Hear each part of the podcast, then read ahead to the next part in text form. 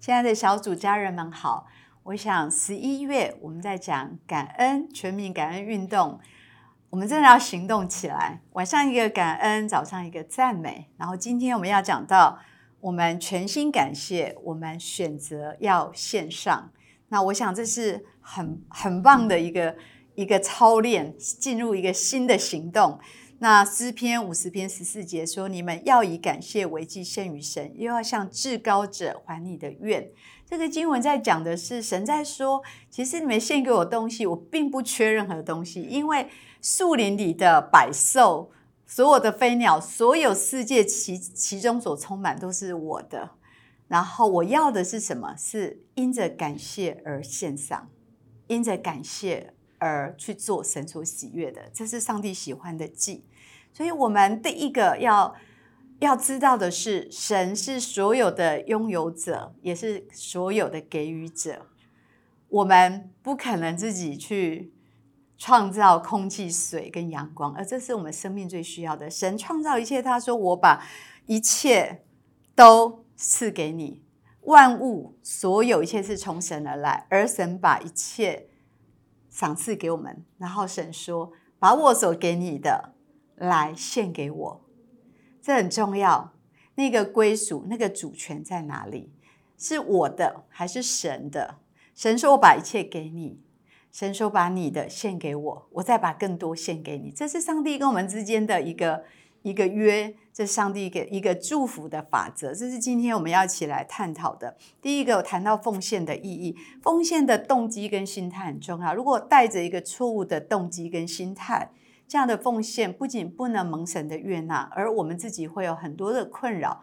如果你觉得我是被规定，所以我要奉献，而不带着你的感恩的心，是一个没有这样一个对的心态。奉献的态度跟动机，那么你会很挫折。有些人是用一种对价，就是说我想要得到，所以我才来奉献。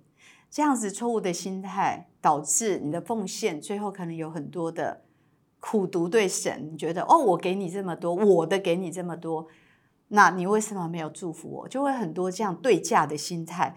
还有我们有时候害怕啊失去祝福，所以我们奉献。有时候我们是敷衍应付，我们没有真心认真的去想我们怎么样来奉献，所以这都不是一个对的态度、心态跟动机。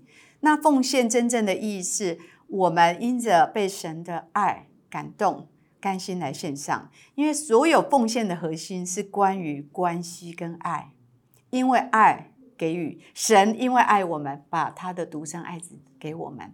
我们因着爱神，把我们拥有的献给他。你乐意把你最好的献给你所最爱的人。神希望成为我们生命的第一跟最爱，所以神把一切都给我们。所以他说你是重价买回来，我们是重价神重价买赎的。所以我们财我们的财物、我们的家庭、生命，全部是神的赏赐，是他托付我们管理的。所以神是拥有者、给予者，我们是领受者。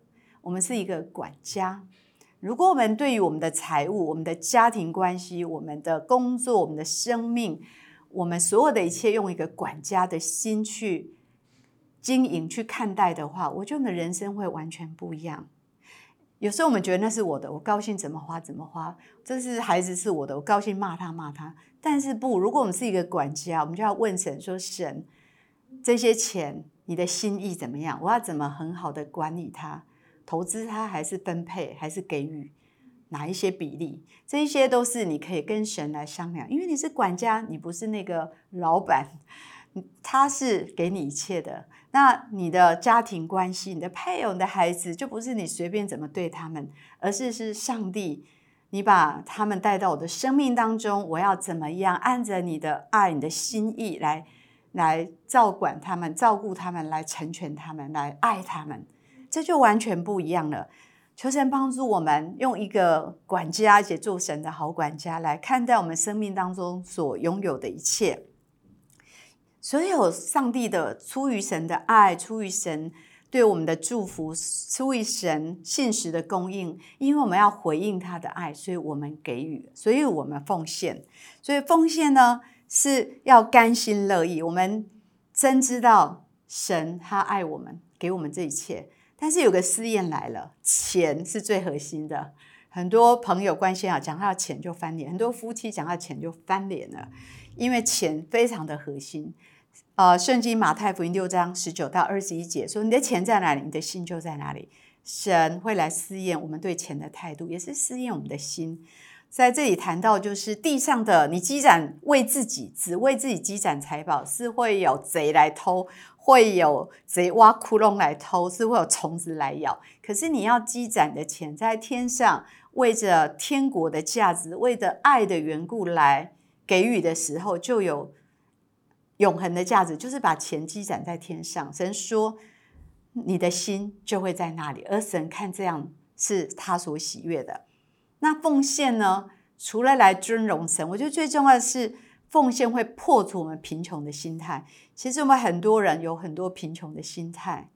这个礼拜天听到的见证，这位姐妹。她说：“握在手里的才是可靠的。”她觉得啊，好缺乏。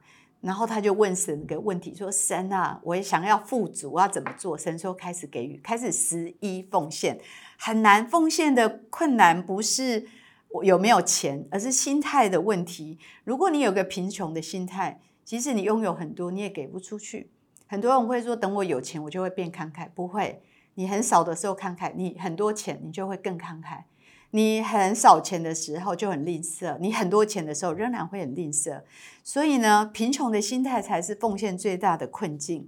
人有两种心态，一种是贫穷的心态，就是总是觉得自己不足不够，总是专注在自己的需要，好像把自己围篱笆围起来，不准别人进来偷我东西。那同时你也给不出去，所以祝福也进不来，你也给不出去，所以越来越贫穷，好像把钱放在。有破洞的袋子里面，这就是贫穷心态，贫穷的一种循环。上帝给你，可是你消费，然后消费之后又觉得缺乏，缺乏之后又恐慌，然后又又消费，然后又缺乏又恐慌，就在这个贫穷的循循环里面。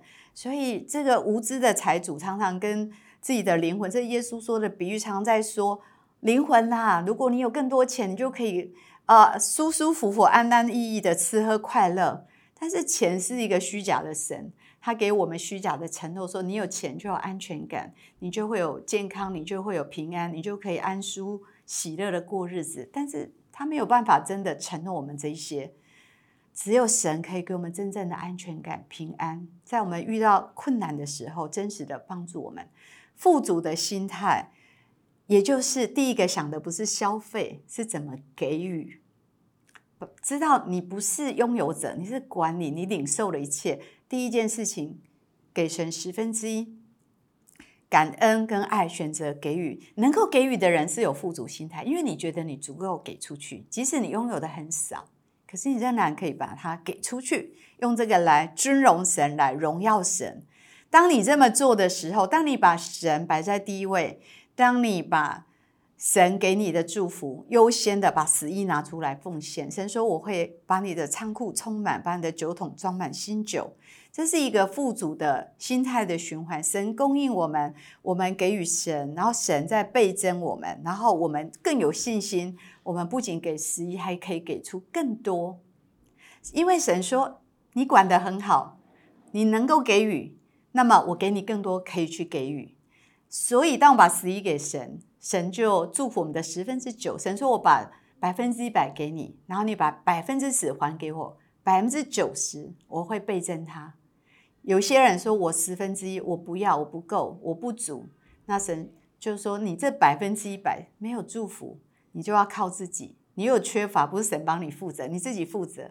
可是当你说我把一切给神的时候，神说我百分之百为你负责。”所以好不好？从今天开始，从十一奉献开始来操练给予这件事情，来打破这个贫穷的循环。就像见证的这位姐妹，从很少的给予，到最后有更多可以给予。神给她开了好多财财务祝福的门，是远超过她想象的。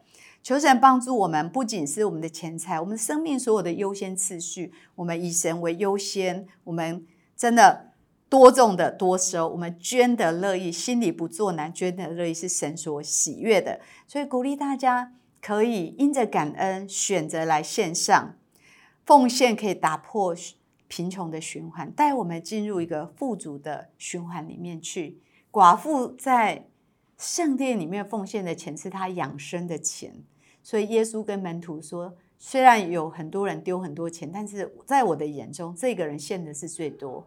鼓励大家把最珍贵的献上，无论是你的钱财、你的时间、你的才干、你的你所有的恩赐能力，一切都是从神来的。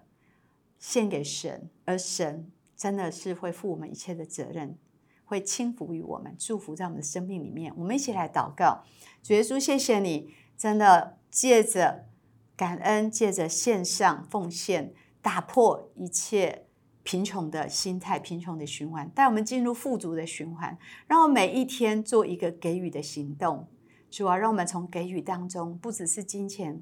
可能可以给予一些服务，给予一些鼓励，一个祷告，这许多给予的行动，主让我们的小组更加的彼此相爱，而我们跟你的关系也更加的亲密。